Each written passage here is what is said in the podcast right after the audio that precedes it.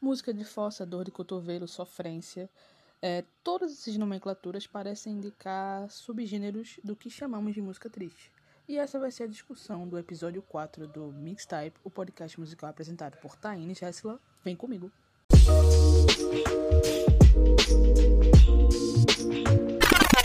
Mixtype.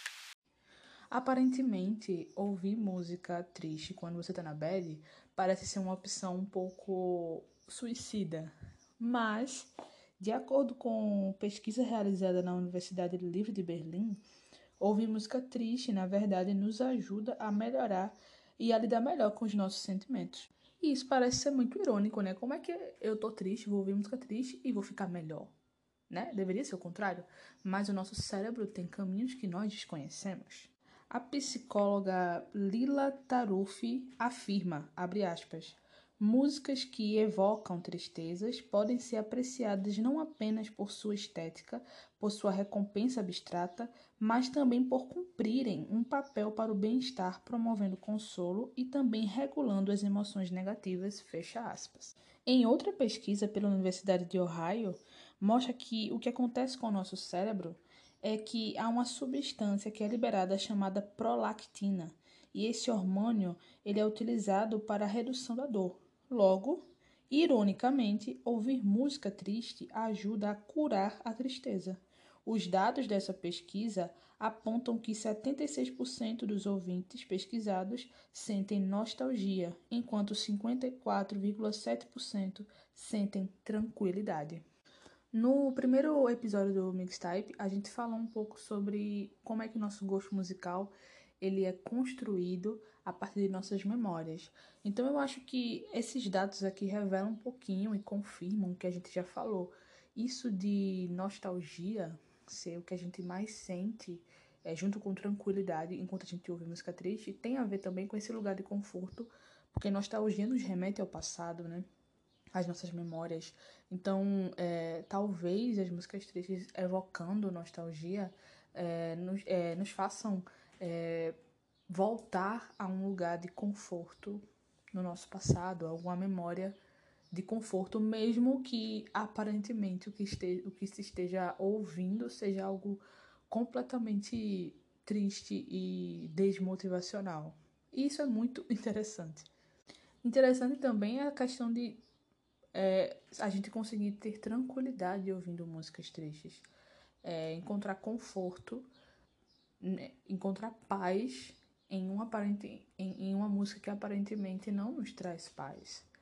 Então é, é muito interessante como o nosso cérebro trabalha, né? Como é, a nossa mente, a nossa estrutura é, neuroquímica trabalha para fazer com que a nossa relação com músicas tristes revelem esse, esse lugar aí de, de conforto e de nostalgia e de memória, né? Mesmo assim, as dúvidas podem surgir. Será que ouvir apenas músicas tristes pode ser sinal perigoso?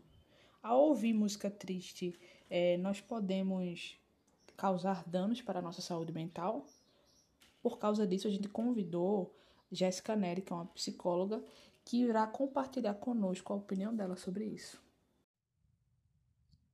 Oi, gente, eu sou a Jéssica Neri, eu sou psicóloga. Estou aqui a convite da TAI para trazer duas informações para ajudar a gente a refletir sobre o porquê escutar música triste pode ser tão confortante. Bom, primeiro eu quero falar do efeito químico, da mudança que ocorre no nosso corpo enquanto ouvimos músicas tristes. Bom, de acordo com um estudo realizado na Universidade de Ohio, nos Estados Unidos, ouvir músicas tristes provoca um aumento de prolactina. A prolactina é um hormônio proteico responsável em reduzir a dor e também a sensação de desconforto e angústia. Legal, né? Pode parecer contraditório, mas é isso.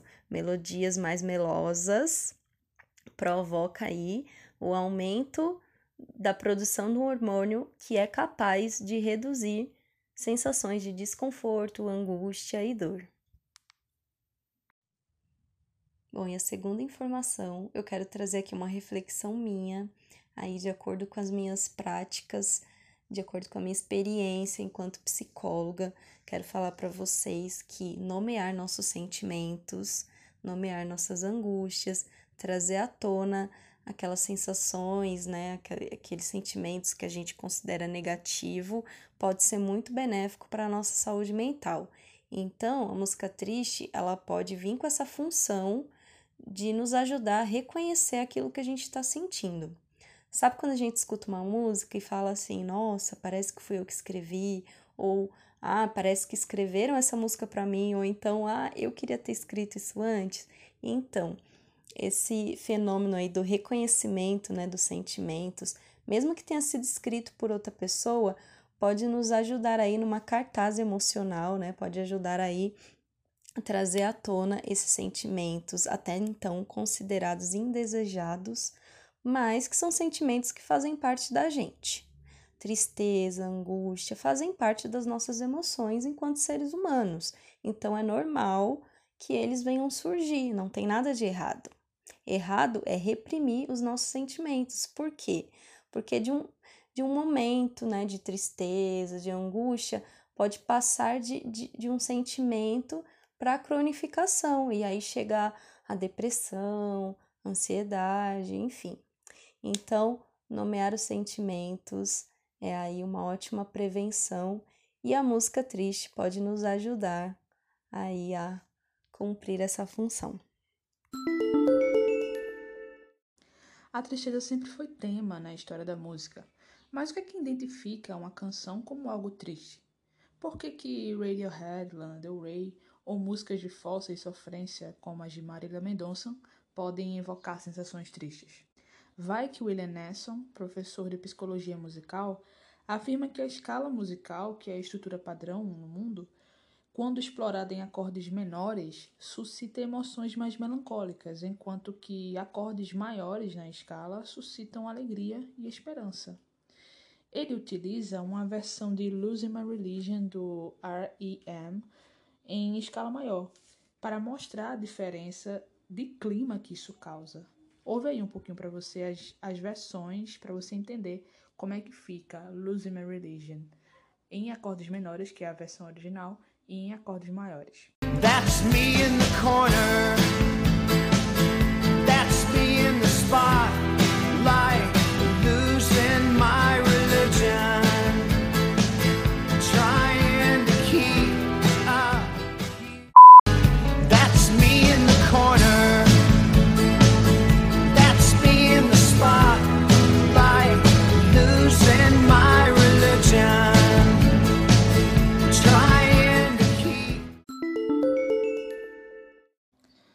Nelson afirma que grande parte dessa associação se deve a um condicionamento cultural que faz com que a gente revise um registro interno de tudo que a gente já ouviu e reconheça padrões do que seria uma música triste.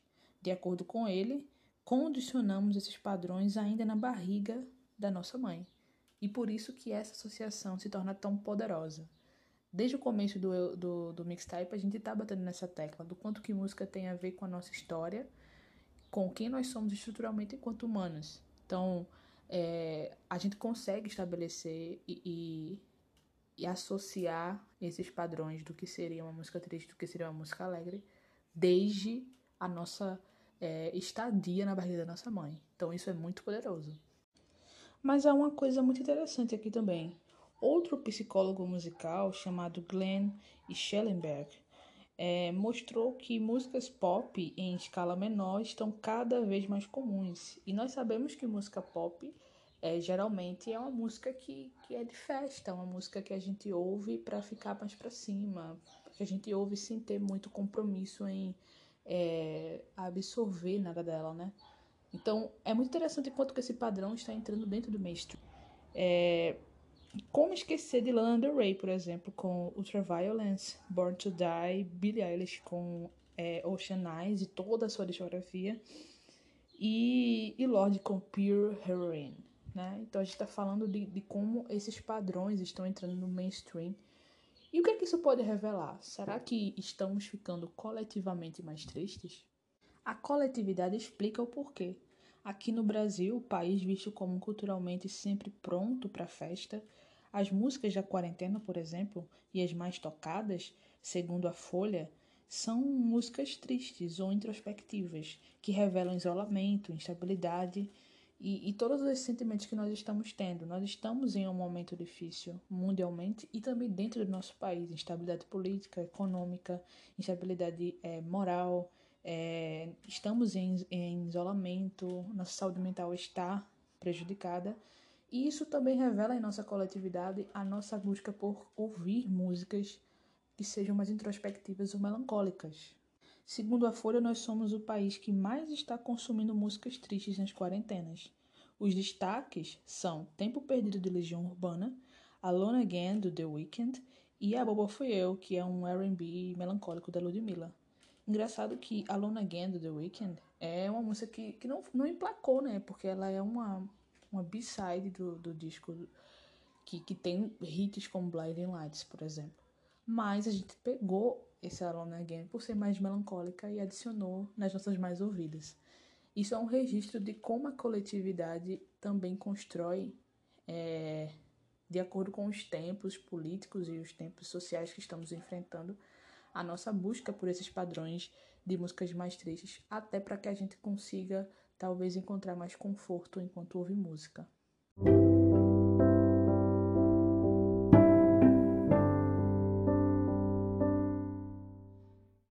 para exemplificar tudo aquilo que a gente falou até aqui, eu vou dizer para vocês cinco músicas que me vêm à mente quando eu penso em canções tristes e vou explicar para vocês um pouquinho por que eu escolhi essas músicas. E a primeira música que eu lembro é a No Shade in the Shadow of the Cross, do Sufjan Stevens, que faz parte do álbum Carrie and Lowell, de 2015. É, na minha opinião, o Carrie and Lowell é o álbum que mais consegue registrar a nossa o nosso desespero diante do luto e a nossa tristeza surda também, porque nesse álbum o, o Sufjan ele registra como ele ficou foi, foi uma forma terapêutica dele lidar com a dor da perda da sua mãe. E é interessante porque a, relação do Sufjan com a mãe era uma relação distante. Ele é, passou um tempo morando com os pais e a mãe foi embora em alguns momentos da, da sua infância. Ela era viciada, ela tinha problemas é, de saúde mental. Então a relação era muito instável. Mas é muito bonito e dolorido é, a gente entender como é que o Sufjan lida com essa morte, porque é uma mistura de saudade, é uma mistura de o que poderia ser, né, da relação deles e de como ele lida de, de maneira às vezes surda com alguém que, mesmo em vida, ainda fazia falta. Então, na minha opinião, Carrie and Lowell, como um todo, é um dos álbuns mais tristes que eu já ouvi na minha vida e também consegue ser o álbum que eu mais. É, que é um dos álbuns da minha vida, na minha, na minha opinião.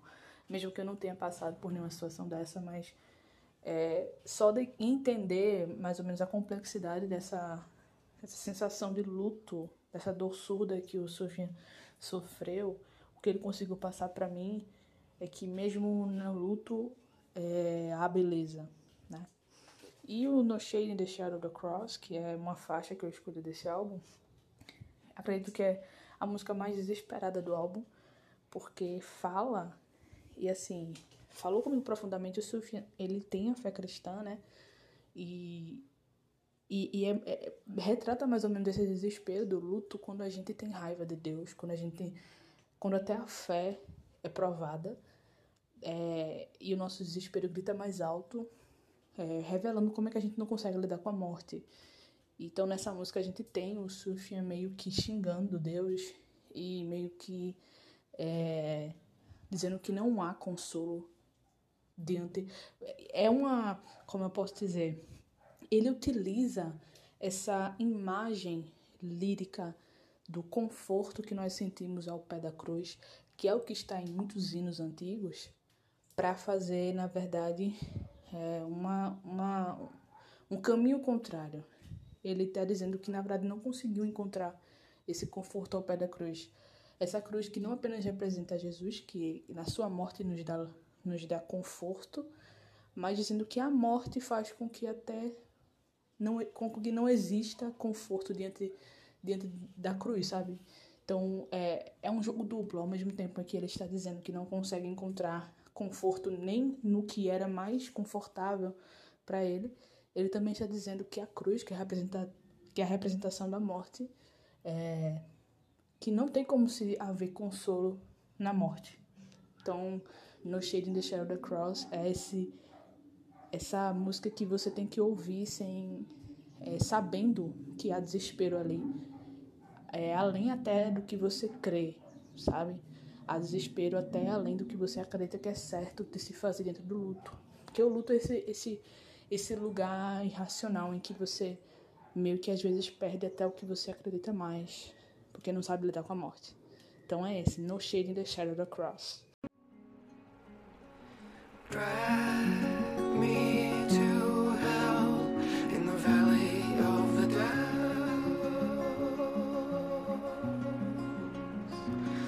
like my mother, give wings to a stone. It's only the shadow segunda música que eu penso é Tell Me Why, do Neil Young, a versão ao vivo, né, em um show que ele canta nos anos 70. E essa música, eu não sei explicar mais ou menos, mas eu acho que é essa sensação de nostalgia que aponta na pesquisa que a gente falou aqui, que me remete a ter essa música como uma das mais tristes. É, e é uma nostalgia, uma nostalgia sem sentido, porque é uma nostalgia de um tempo que eu não vivi, sabe?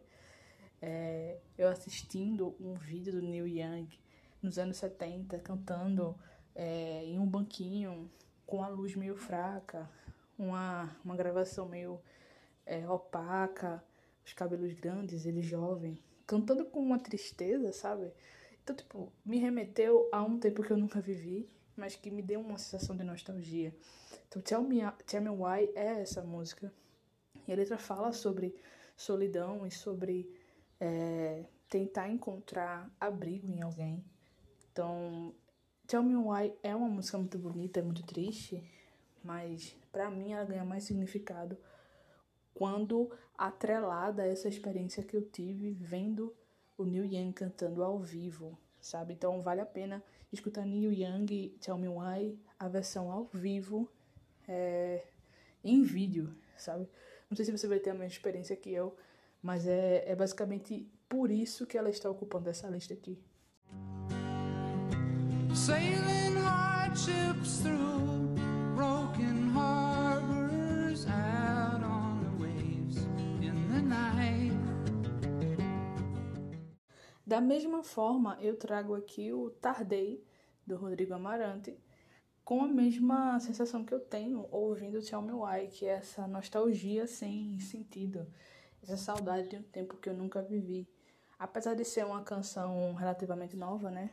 Acho que acredito que foi lançada nos anos 2014, por aí, 2012, é, consegue me levar para algum lugar que eu não sei de, de, é, dizer necessariamente qual é esse lugar, mas é uma espécie de viagem. Eu, quando eu escuto Tardei, eu imagino um cavaleiro solitário é, andando pelos, andando afora por lugares desconhecidos, é, pensando na vida, sabe? Tardei é uma canção muito bonita, com muitas simbologias e pode significar várias, várias coisas de acordo com a nossa experiência ouvindo. Mas a minha experiência ouvindo Tardeia é a de alguém solitário, pensando pensando no, no quanto que perdeu na vida, sabe? Então acho que a sensação mais triste para mim é a de arrependimento pelo que nunca viveu. E eu acho que é essa sensação que me faz ter esse apego melancólico a, a essa canção do Rodrigo Amarante, que é o meu preferido dos Hermanos, né? Um beijo para todos. Onde está meu lugar?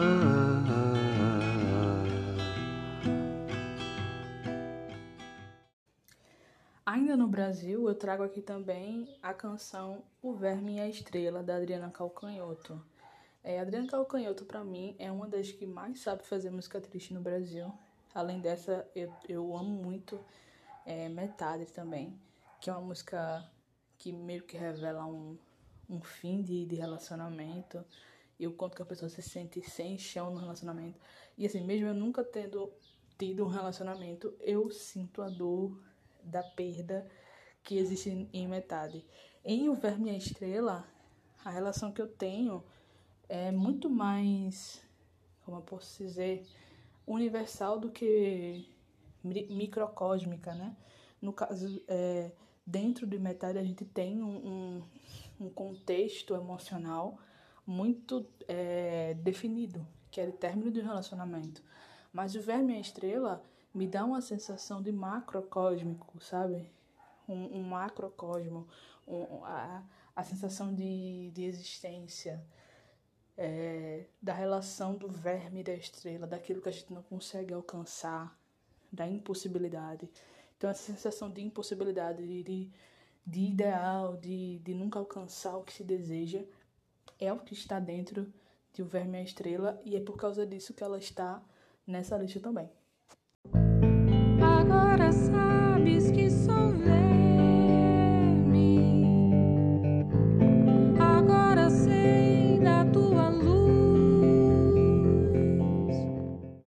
Para terminar, eu mando aqui é, Everything I Wanted da Billie Eilish. É, todas as músicas da Billie Eilish são tristes, né? A gente percebe essa veia melancólica em todas as canções da Billie Eilish, até naquelas que são é, aparentemente mais animadas, entre aspas, existe um tom mais sombrio. Então a gente percebe essa melancolia presente em toda a sua obra. Mas Everything I Wanted eu considero como uma das mais tristes por saber da história, né? A história por trás da composição de Everything I Wanted e também quando a gente vai ver o clipe, né, dele, sabendo dessa história, é, as coisas ficam muito mais tristes, né? Porque a Billie, ela tava, é, ela escreveu essa canção a partir de um sonho que ela teve. E nesse sonho ela, ela desejava é, ela desejava morrer, ela imaginava como, como poderia ser morrer. Então, o desejo dela dentro do sonho era de, de se afogar e de morrer de, e de pular de uma ponte. E no fim desse sonho dela, ela, ela percebia que em todos esses momentos em que ela desejava essa morte, quem estava do lado dela era o irmão dela, que é o Phineas, né? Que é o que, que, é o que ajudou na composição e também produziu essa música, né? Arranjou e tudo, e tudo mais. Então, quando a gente vai ver o clipe, a gente percebe essa camada melancólica que tem a ver com esse desejo de morte, mas é, vendo a morte como uma fuga para uma dor que existe não e não como uma, uma vontade de se desfazer da vida e, e das relações que a pessoa cria. Então, é, é um tema muito pesado, né? Eu, eu não aconselho todas as pessoas a ouvirem essa música pelo, é, sabendo dessa letra e sabendo dessa história. Cada um sabe quais são os seus limites, mas Everything Now Wanted com certeza brinda esse momento de brinda, né? Até, é até irônico a gente falar isso, mas é, fecha esse, esse momento da gente falar sobre como as músicas tristes podem também nos acalentar, porque mesmo sendo uma música que pode ser até gatilho para muitas pessoas, mas a gente percebe que é nessa música a Billy consegue é, se, se consolar. E acho que de alguma maneira, mesmo ela sendo absurdamente triste, a gente consegue entender essa dor e sentir empatia e até é, entender o fim desse sonho que é um pesadelo da Billy, que é o de que a gente tem as pessoas que a gente ama ao nosso lado e por causa delas é, vale a pena a gente viver, vale a pena a gente continuar. And you say, as long as I'm here, no one can hurt you. Don't wanna lie Chegamos ao final de mais um episódio do Mixtype, o podcast musical apresentado por Taine Gessela. Você pode me seguir lá no Twitter, arroba Resta com C, tá? E com TH. E me dizer o que você achou desse episódio. Se você gostou, se você não gostou, se você tem crítica, se você tem mais uma música que você lembra que é triste, que de alguma maneira te consola. Enfim, conversa comigo lá. E a gente se vê até a próxima, que eu não sei quando vai ser. Um beijão.